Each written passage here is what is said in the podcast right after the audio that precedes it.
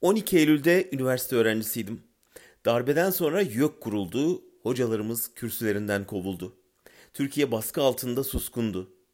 Konuşmak ülkenin aydınına, akademisyenine düşerdi. Ama olmadı.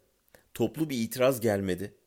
Üniversitenin anlı şanlı hocalarının çoğu doçentlerinin, asistanlarının kovuluşunu sessizce izlerken bir kısmı da bakanlık kapabilmek için lacivert takımlarını ütülüyordu.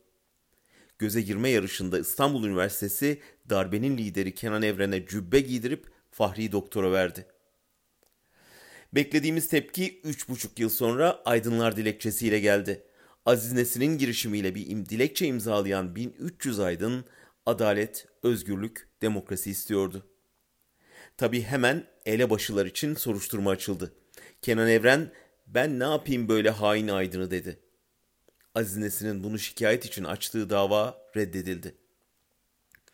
32 yıl sonra darbe dönemini aratan bir başka karanlıkta 1128 akademisyen bu suça ortak olmayacağız başlıklı bir barış bildirisi yayınladı. Erdoğan tıpkı Evren gibi Aydın ihanetinden yakındı. Siz aydın değil karanlıksınız dedi. Üniversite katliamı için aradığı bahaneyi bulmuştu. İmzacılar kovuldu, hapse kondu, davalar açıldı. Anayasa Mahkemesi bu cezalandırmaları hukuksuz bulunca da göze girmek için bekleyenlere gün doğdu.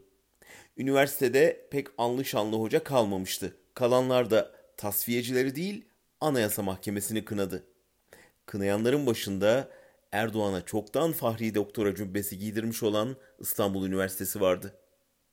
Peşinden 1071 akademisyen Anayasa Mahkemesi'nin kararının terörü meşrulaştırdığı iddiasıyla bildiri yayınladı.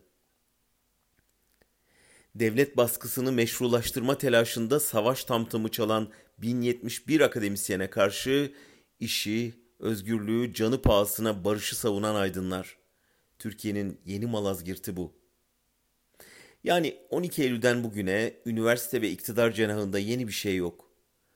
Bu kavganın sonucunu merak edenler 12 Eylül'ü ve Kenan Evren'i hatırlasın. İstanbul Üniversitesi hala utanç içinde Evren'e giydirdiği cübbeyi ve verdiği ünvanı geri almaya çalışıyor.